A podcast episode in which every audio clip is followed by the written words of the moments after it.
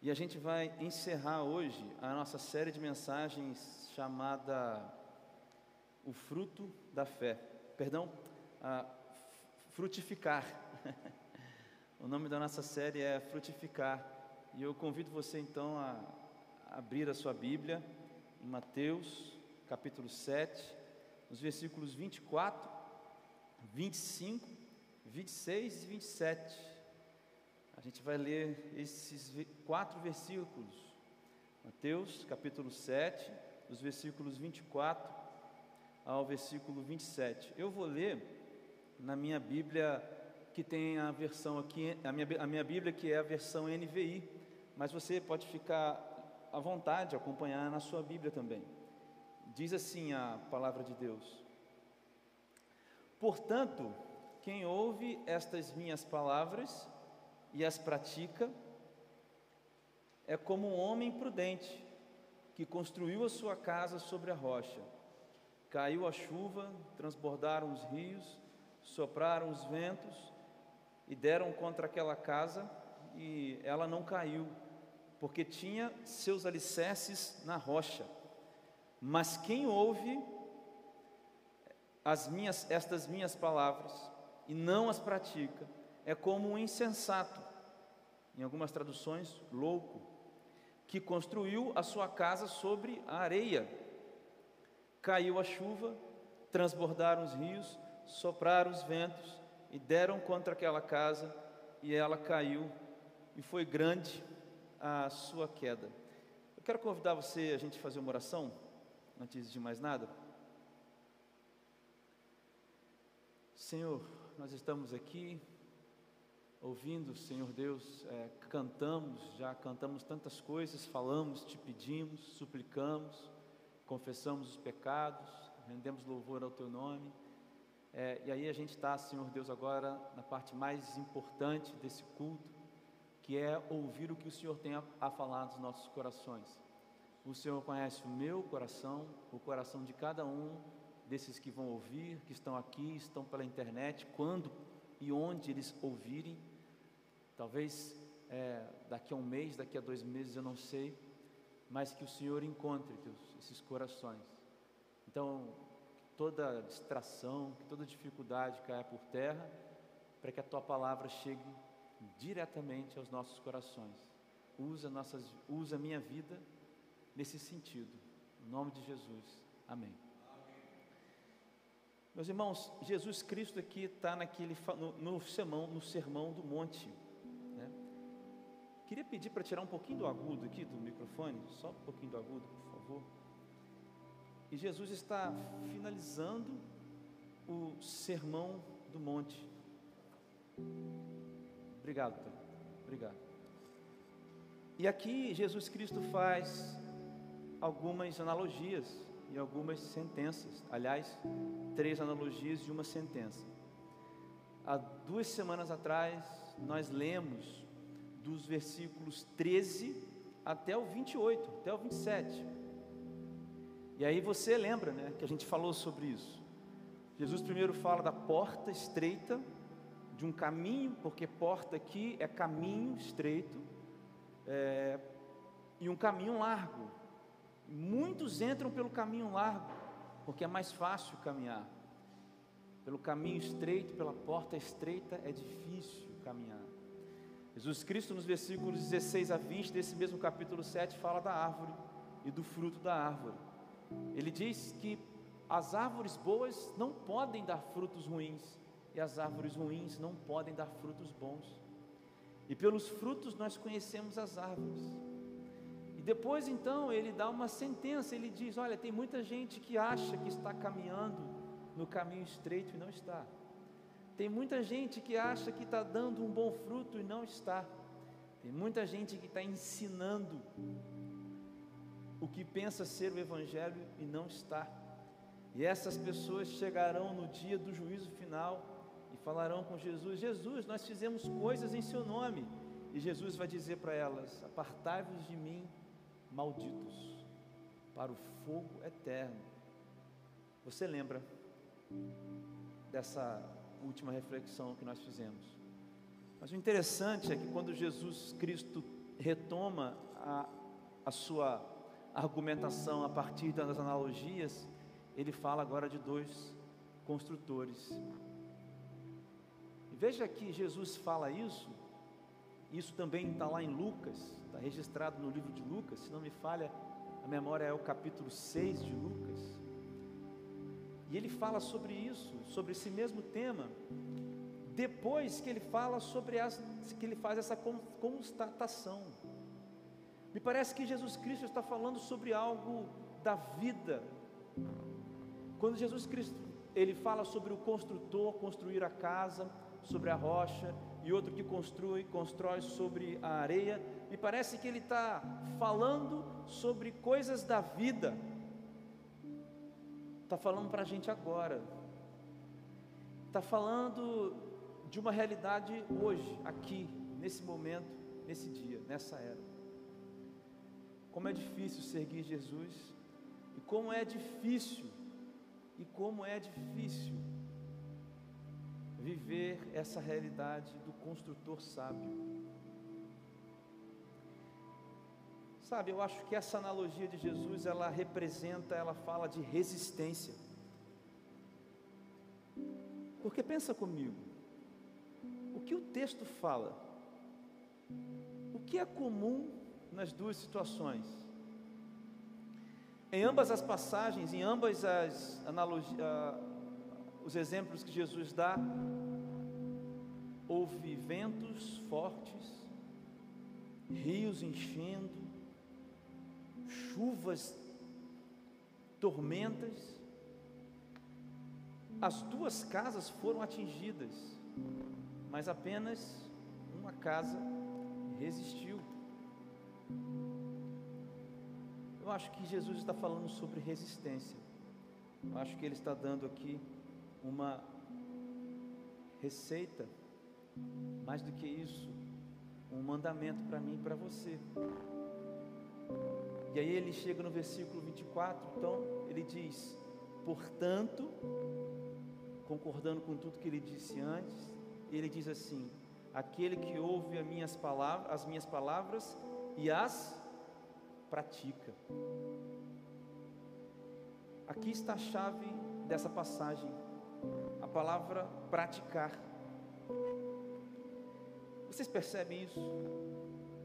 Jesus está dizendo: olha, vai haver ou haverá uma tormenta, uma tempestade. Jesus não excluiu nenhum dos dois da tempestade, da tormenta, dos rios que transbordam, mas a diferença é a construção que resiste a essas coisas. O que é praticar? O que significa praticar as coisas que Jesus disse?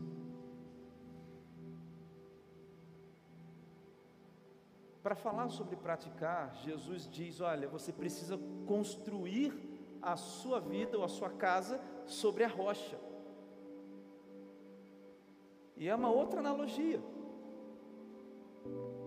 De maneira prática, o que, que significa construir a sua vida na rocha? É colocar a sua fé em Jesus Cristo.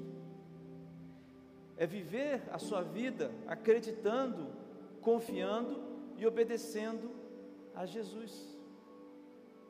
Colocar a sua vida, a sua fé em Jesus. De novo, não é questão de se as tormentas vão chegar. A questão é quando elas vão chegar, porque elas vão, elas vão chegar. Por isso que hoje eu quero falar sobre o fruto da fé. Eu quero conversar com você hoje sobre o fruto da fé. Porque praticar as palavras de Jesus começa com acreditar que Jesus é quem ele diz ser. Praticar as palavras de Jesus começa com confiar nossa vida em Jesus. Praticar as coisas que Jesus manda começa com obedecer as coisas que Ele pede que a gente faça. Eu acredito que há algumas lições sobre o fruto da fé nesse texto. Eu quero pensar com você em algumas delas hoje. Como que a gente aplica então essa analogia de Jesus? Se você estiver anotando, você pode anotar para a nossa célula, para você discutir depois. Primeiro ponto que eu quero trazer para a nossa reflexão hoje. Eu quero responder a seguinte pergunta: quais são os frutos da fé? Quais são os frutos da fé em Jesus Cristo? Quais são os frutos, as consequências de se construir a sua casa na rocha? Primeiro,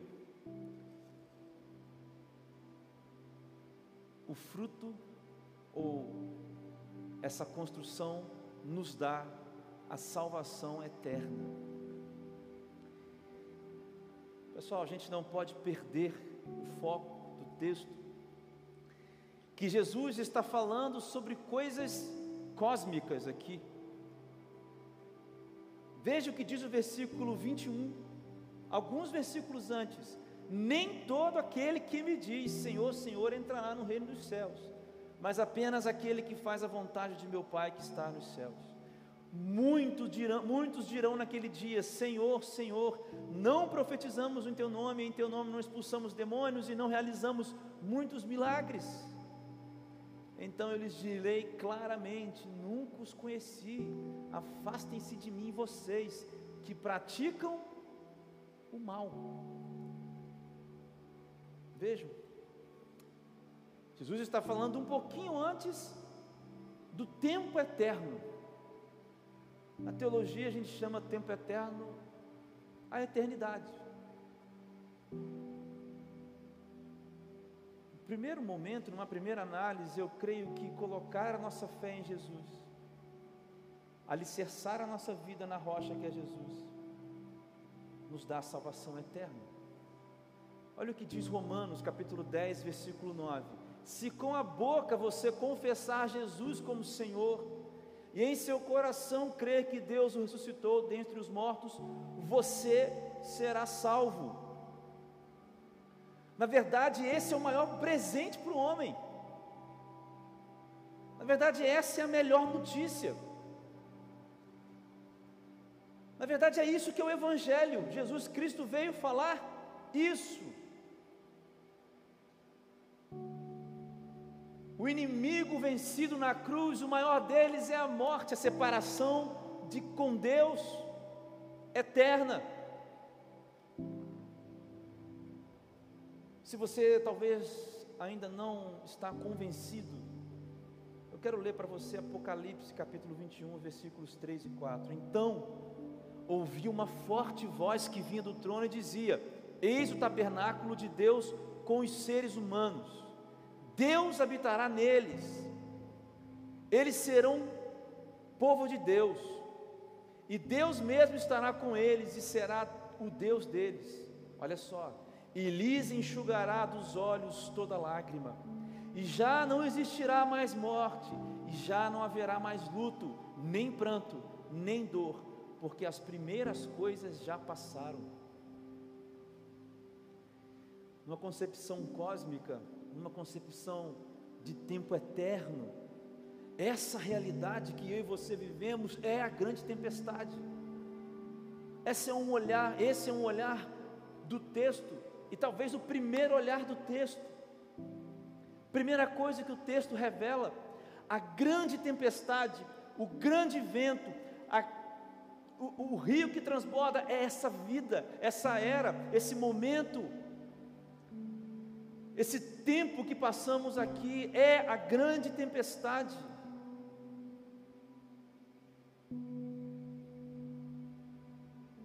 E o fato de que a tempestade bate na casa e a casa não cai, nessa concepção significa que, apesar dessa vida e do sofrimento que ela traz, e apesar das intenções do maligno, do diabo, não seremos separados de Deus, porque estamos firmados em Jesus Cristo.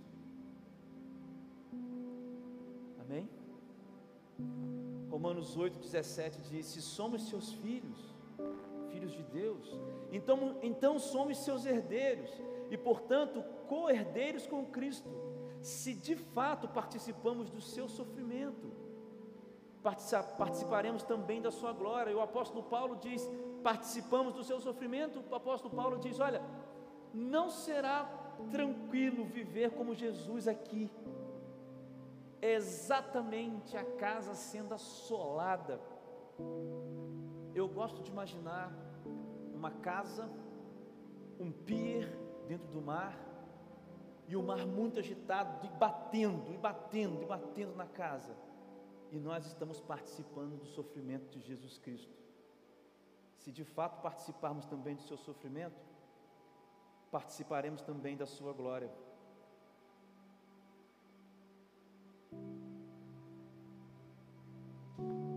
Mas muito mais do que isso, lá em Filipenses 4:4, o apóstolo Paulo diz: "Alegrem-se sempre no Senhor". Novamente eu direi: alegrem-se. Que contraponto, que, que paradoxo. Participar do sofrimento e alegrar. Mesmo que em lágrimas e sofrimentos, nós estamos contentes, nós estamos alegres com a salvação. E essa alegria, em meio a lágrimas, será transformada em alegria sem nenhuma lágrima. Você parou para pensar sobre isso? Essa casa que sofre as ondas, os ventos, os raios, ela ainda é casa. Existe alegria de saber que nós somos salvos em Jesus Cristo. E por mais que a gente viva hoje em meio às nossas lágrimas, essa alegria banhada de lágrimas, ela será transformada em alegria sem nenhuma lágrima. Portanto, qual é a resposta que nós podemos dar para as dificuldades, sabendo que em breve estaremos retornando para casa? Ao ler esse texto, preparar essa mensagem ontem, eu fui muito mais uma vez tocado por essa palavra, porque pude despertar outra vez para a realidade maior da minha vida. Eu estou voltando para casa.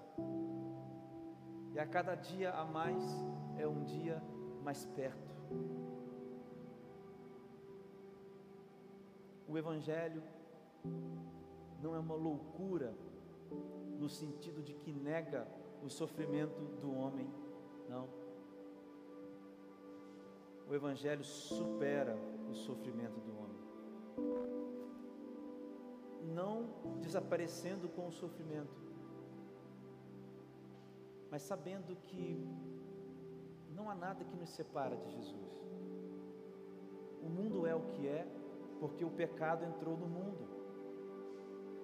As tempestades chegaram e fizeram desse mundo uma constante tormenta, porque o pecado entrou porque a nossa raça escolheu o pecado. Não foi porque Deus nos colocou assim. Qual a resposta que nós vamos dar, sabendo que nós estamos voltando para casa? Eu creio que não é uma resposta de uma alegria sem sentido. Eu creio que será uma resposta sensata, racional. Eu estou voltando para casa. Nunca esqueça disso, meu irmão. Alegria em meio a lágrimas será transformada em alegria sem lágrimas. Isso para os que têm a fé em Jesus Cristo. Segundo ponto, essa fé em Jesus Cristo produz nós um outro fruto, produz em nós um outro fruto. Ela nos faz conhecer a graça. Segundo ponto, nos faz conhecer a graça. Versículo 25 diz assim, ó. quero chamar a sua atenção. Quando a versão, nova versão transformadora, eu gostei dessa paráfrase aqui, pastor Renato, gostei muito dessa daqui. Quando vierem as chuvas e as inundações, não é se, é quando. E os ventos, e os ventos castigarem a casa, ela não cairá. Por quê? Porque a tinta é boa? Porque o cimento é bom? Porque o engenheiro é muito bom? Porque o construtor é muito bom? Não. Porque o sol ajudou? Porque outro fator físico ajudou? Não. Porque foi construída sobre a rocha firme. Pergunta é: o que que manteve a casa intacta? Recebendo as pancadas, mas o que que manteve a casa intacta durante a tempestade? Foi a performance do construtor? Não, foi a qualidade do fundamento, foi a qualidade da rocha. Construir a nossa vida na rocha que é Jesus Cristo, não significa, meu querido, acertar o tempo todo, não significa isso, mas significa dar o controle para Jesus. Quem somos nós para performar diante de Deus? Quem é o louco que vai se atrever a performar alguma coisa diante de Deus? O que é que você tem para apresentar para Deus? A sua vida, será, será que você pode apresentar a sua vida performática para Deus?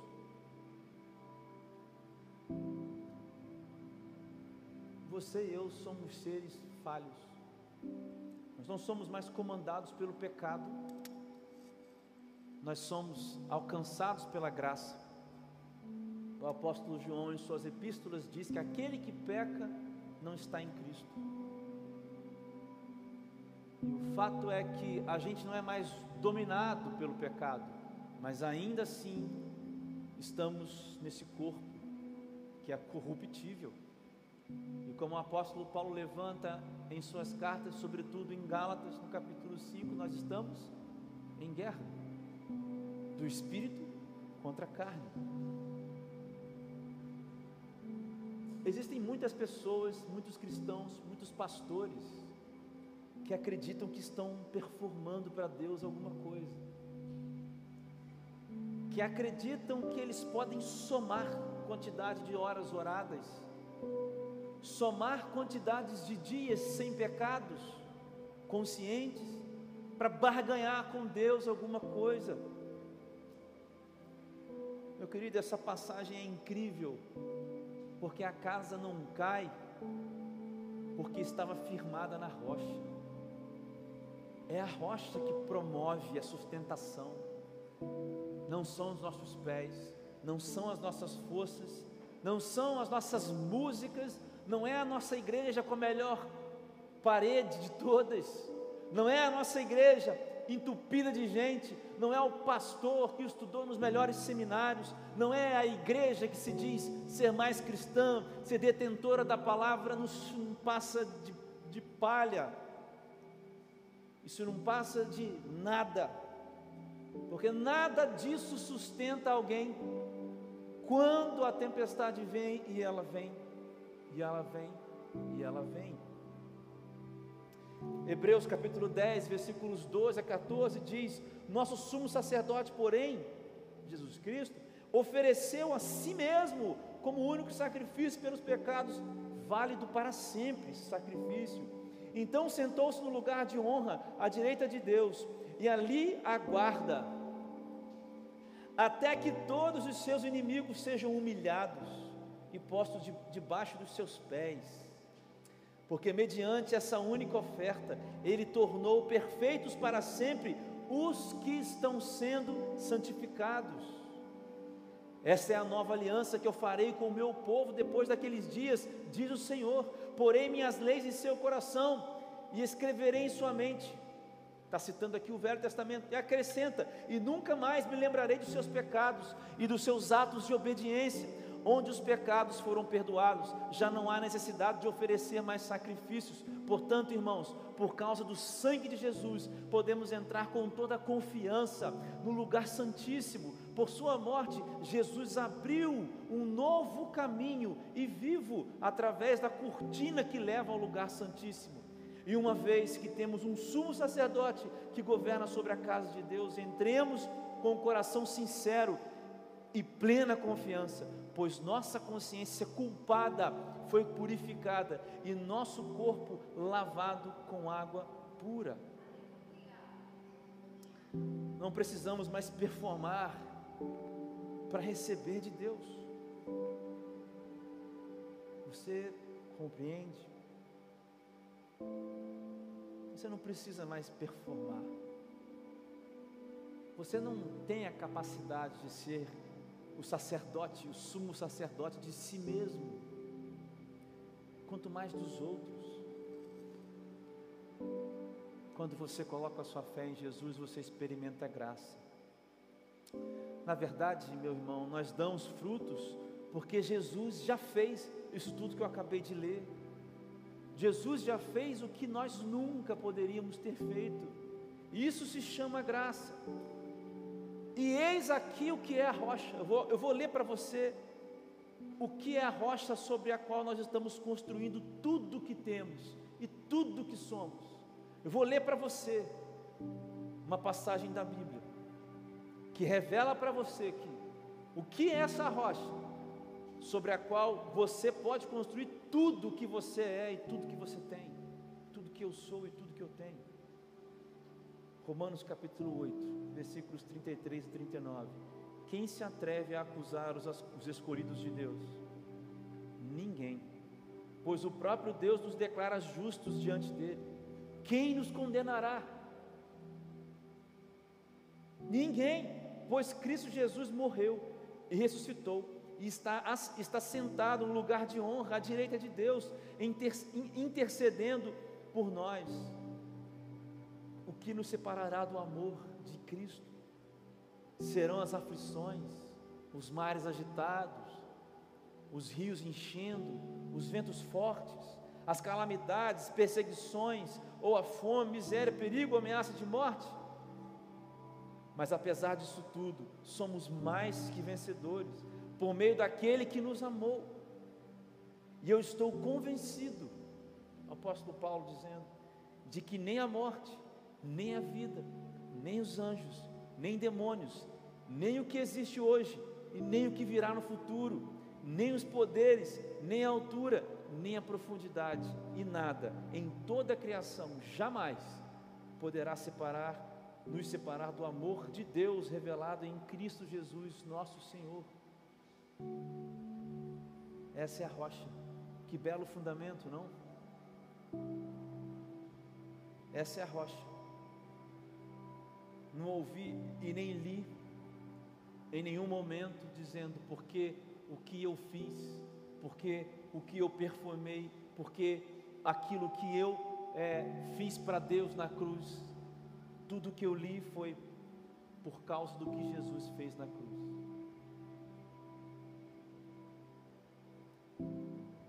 Sabe, essa ideia de que nós estamos fundamentados na rocha e a rocha que nos sustenta, ela comunga, sabe, com a ideia de que Deus sabe quem nós somos. E o problema nosso é de não aceitarmos ou não querermos acreditar em quem Deus é.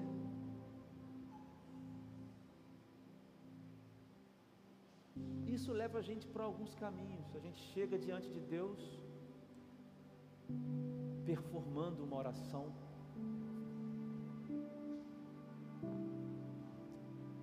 Isso também nos leva a chegar diante de Deus sem o temor e o tremor devidos. Isso também nos leva a pensar que Deus não pode lidar com as tempestades que chegam você já parou para pensar no que eu vou falar agora? Jesus disse que a rocha sustentou a casa. E por que que nós carregamos o peso sobre os nossos ombros? É Jesus quem sustenta. Então, cada vez que nós recebermos as tempestades, e de novo, não é questão de se elas vierem, é quando elas vierem, e elas vêm. Apresentemos, vamos apresentar para Deus as tempestades, as tormentas. Você acha que Deus se abalará com aquilo que nos abala? Você acha que Deus cairá com aquilo que nos faz cair? Você acha que Deus se assustará com aquilo que nos faz ter medo? Jamais. Uma vez em Jesus Cristo, nem morte, nem vida, nem o que está acontecendo, nem o que vai acontecer, nem anjos, anjos, potestades, principados, nem nada na criação nos separa do amor que está em Cristo Jesus. Por isso a grande pergunta é: aonde você constrói a sua vida? Uma vez que está construída em Jesus, a rocha é inabalável. Terceiro e último ponto, eu termino com o começo. Qual o fruto? Terceiro fruto da fé que eu tiro desse texto que há em Jesus, que há em ter a fé em Jesus, melhor dizendo, é a capacidade de resistir. Isso tem a ver muito com uma questão do agora, do hoje e da maturidade cristã, da fé cristã. Eu vou voltar ao versículo 25. É, lá na, na tradução da nova VT, nova versão transformadora.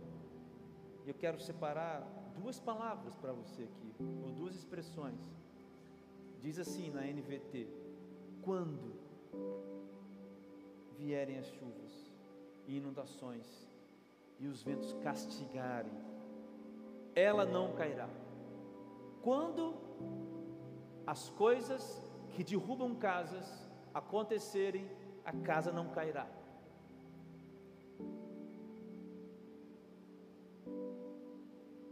Haverá tormentas? Sim. Tempestades? Sim.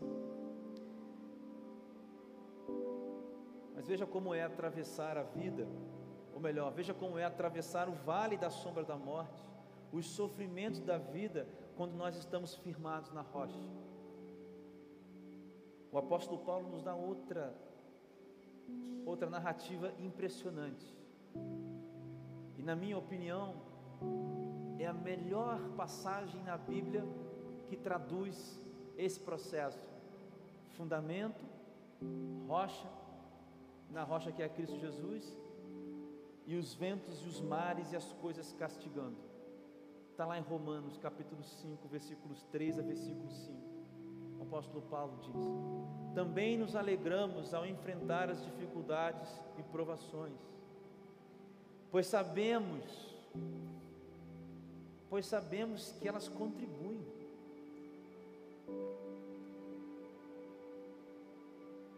Eu vou parar aqui, depois eu vou continuar com o texto. O apóstolo Paulo diz: também nos alegramos por receber os ventos fortes o mar agitado e os rios que transbordam. Nós nos alegramos, porque a gente sabe que isso está contribuindo. Eu confesso, meus irmãos, que eu não tenho essa maturidade de Paulo, mas eu quero perseguir. O apóstolo Paulo, que trancado, como nós lemos hoje de manhã, numa prisão é, em sua casa, em Roma, guardando a sua oitiva lá com o governador, acorrentado a um soldado romano, ele diz: Olha, eu sou prisioneiro com a felicidade de Jesus Cristo. Paulo olha para as, para as coisas da vida e diz: oh, graças a Deus, ainda bem que elas vêm, porque elas estão contribuindo. Sabe o que eu chamo isso? Eu chamo isso de capacidade de resistir. E obviamente isso não é automático nas nossas vidas. Eu mesmo preciso me tornar um desses.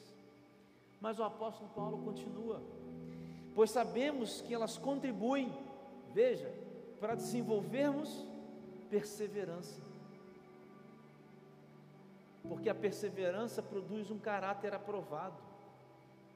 E o caráter aprovado fortalece nossa esperança, nossa fé. E é nossa fé, essa esperança, não nos decepcionará, pois nós sabemos o quanto Deus nos ama, uma vez que Ele nos deu o Espírito Santo para nos encher o coração com o seu amor. Você percebe? O apóstolo Paulo diz: Olha, as tormentas elas vão melhorar a nossa perseverança, ou seja, a capacidade de seguir, continuar, resistir.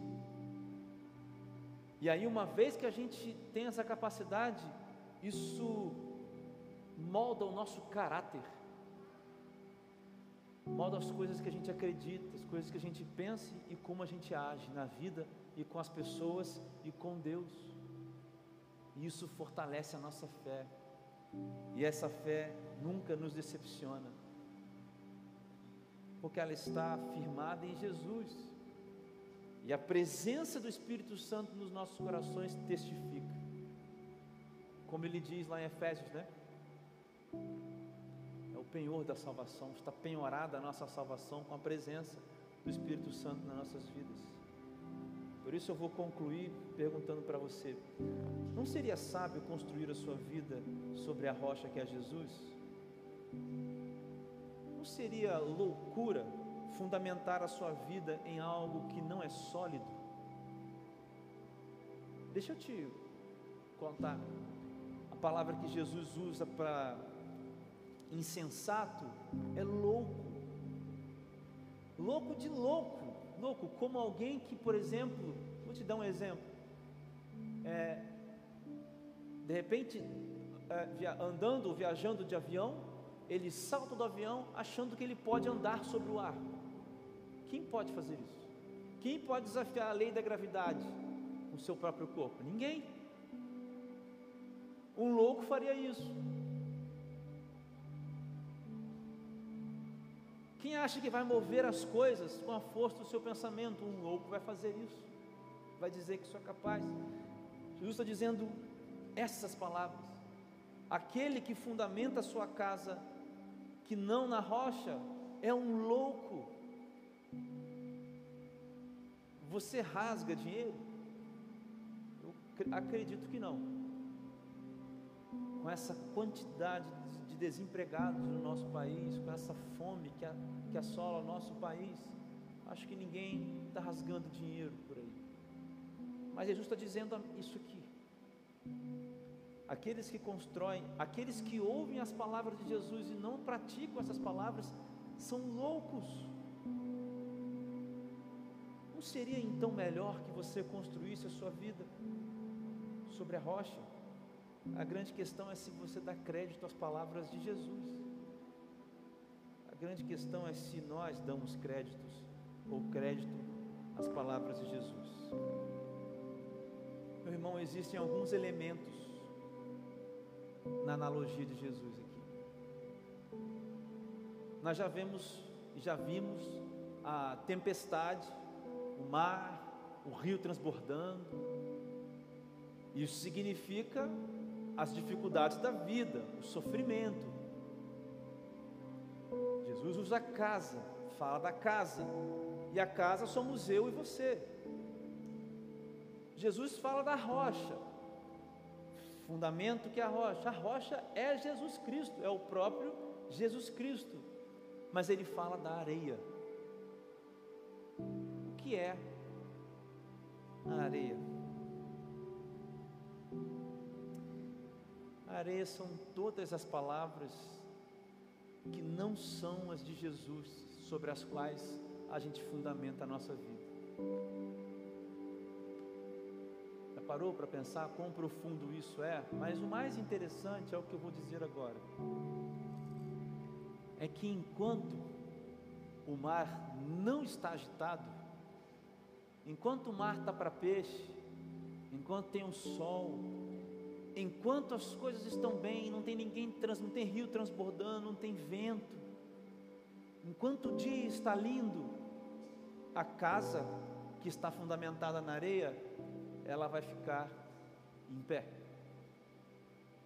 Mas quando, como nós vimos, não é a questão de se a tempestade chegarem, é quando elas chegarem. E aí que está o interessante. A areia da vida, essa areia, essa fé furada em outra coisa, outras coisas, ela só se revela quando a casa é destruída, quando a casa cai. Você compreende isso? Deixa eu te fazer uma pergunta. Vê se você compartilha comigo dessa visão aqui poética, se você me permite.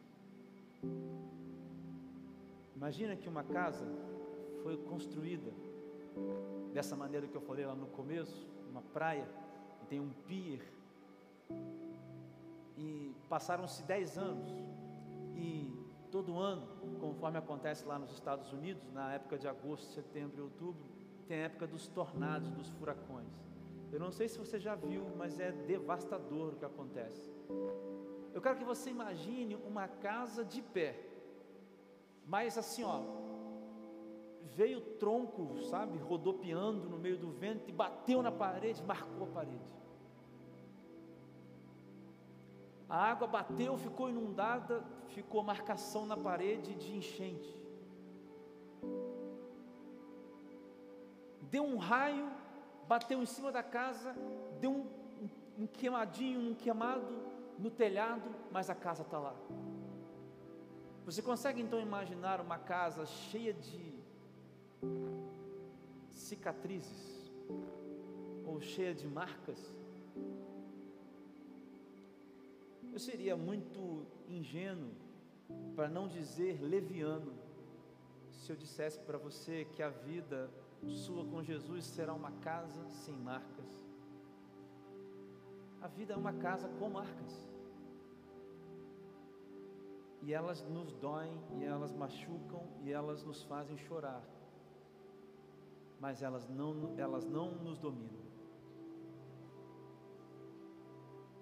Você pode ser uma casa com marcas, como eu e como muitos aqui, ou você pode ser uma casa destruída. Essa é a grande diferença. Eu quero que você imagine essas duas casas. Uma arranhada, assolada, marcada, mas de pé.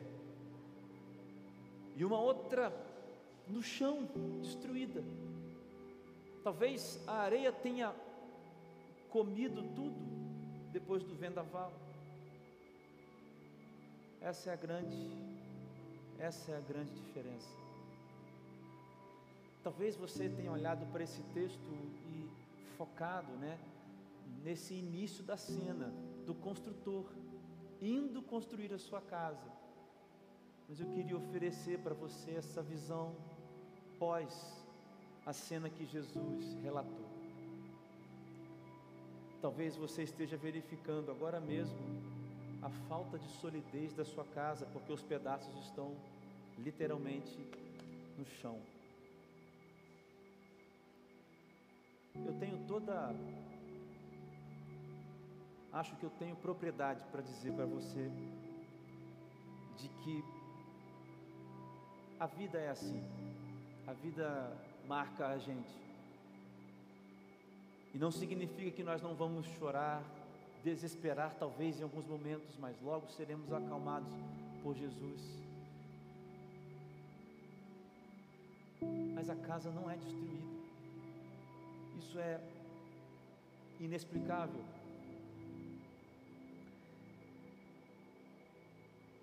As três verdades que nós tiramos dessa reflexão de hoje são: ter a certeza da salvação muda a nossa perspectiva da vida. nós estamos voltando para casa, meus irmãos. E essa certeza faz uma pessoa ser inabalável. Eu estou voltando para casa. Segunda lição que nós tiramos aqui hoje é que nós não precisamos performar para Deus. Não somos nós que garantimos a integridade da casa quando vêm as tempestades. É o fundamento, é a rocha. E a terceira lição que a gente tirou hoje, resumindo, a vida nos atinge. E às vezes, e às vezes ela nos atinge fortemente. Nessas horas, se, nessas horas se mostram em que base nós temos construído as nossas vidas. Seja lá como você esteja se vendo nesse momento, eu quero te convidar a dar um passo de fé.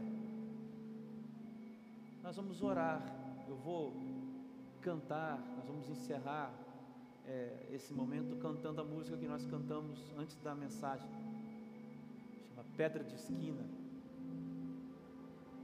Talvez você não possa é, falar agora com Deus, mas você pode ouvir essa canção e orar junto comigo as palavras dessa canção. Mas não pode parar por aí. Você precisa se comprometer a ter um relacionamento com Jesus diário. E não é fácil.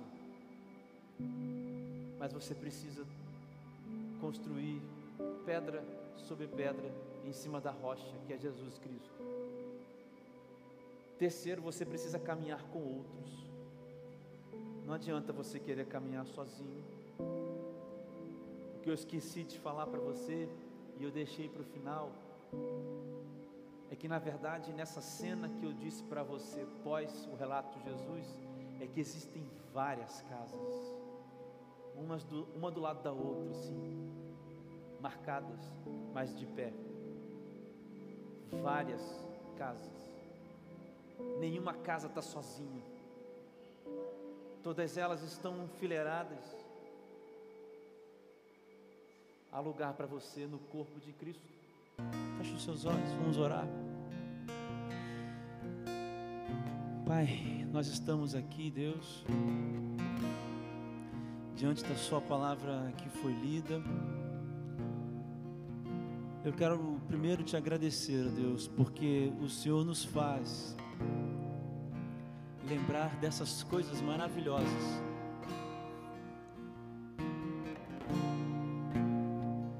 E mesmo, Deus, quando somos atingidos em cheio, e nós somos, nós podemos falar como o apóstolo Paulo disse. Graças a Deus por isso, porque minha fé será fortalecida. Eu queria pedir que o Senhor sondasse o meu coração nessa noite, o coração dos meus irmãos, no, na conversa que cada um deles tem com você, Deus, nessa hora.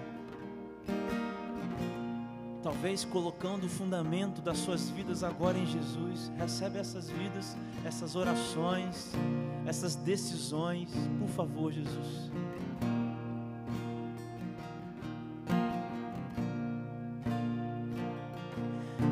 Senhor, que as, as marcas fiquem. Nós sabemos, Senhor Deus, que nós não cairemos, porque Tu és a nossa fonte, Tu és a nossa força, Tu és a nossa rocha, a pedra em qual nós construímos a nossa vida.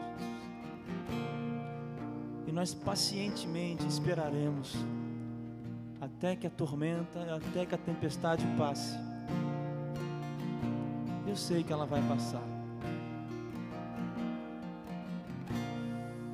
Faz, Senhor Deus, com que essa igreja, essa igreja, Deus, tão nova e de poucos membros, seja uma igreja de pessoas audaciosas, Pai, na fé. Eu tenho te pedido tanto isso, Deus. Que essa igreja, Deus, seja uma igreja de pessoas que andam na fé de maneira audaciosa, Deus. Baseada, Deus, assim, naquilo que está revelado na Sua palavra, no Evangelho verdadeiro, nas palavras de Jesus Cristo. gente seja, Deus, esse tipo de igreja. Não, não uma igreja, Deus, que conta mais como mais uma, mas de pessoas que podem cantar isso de verdade, Pai. Que nós sejamos casas umas do lado das outras, marcadas, Pai, mas com fé fundamentada em Jesus Cristo, Pai. Esse é o meu pedido nessa noite também. Jesus, Senhor.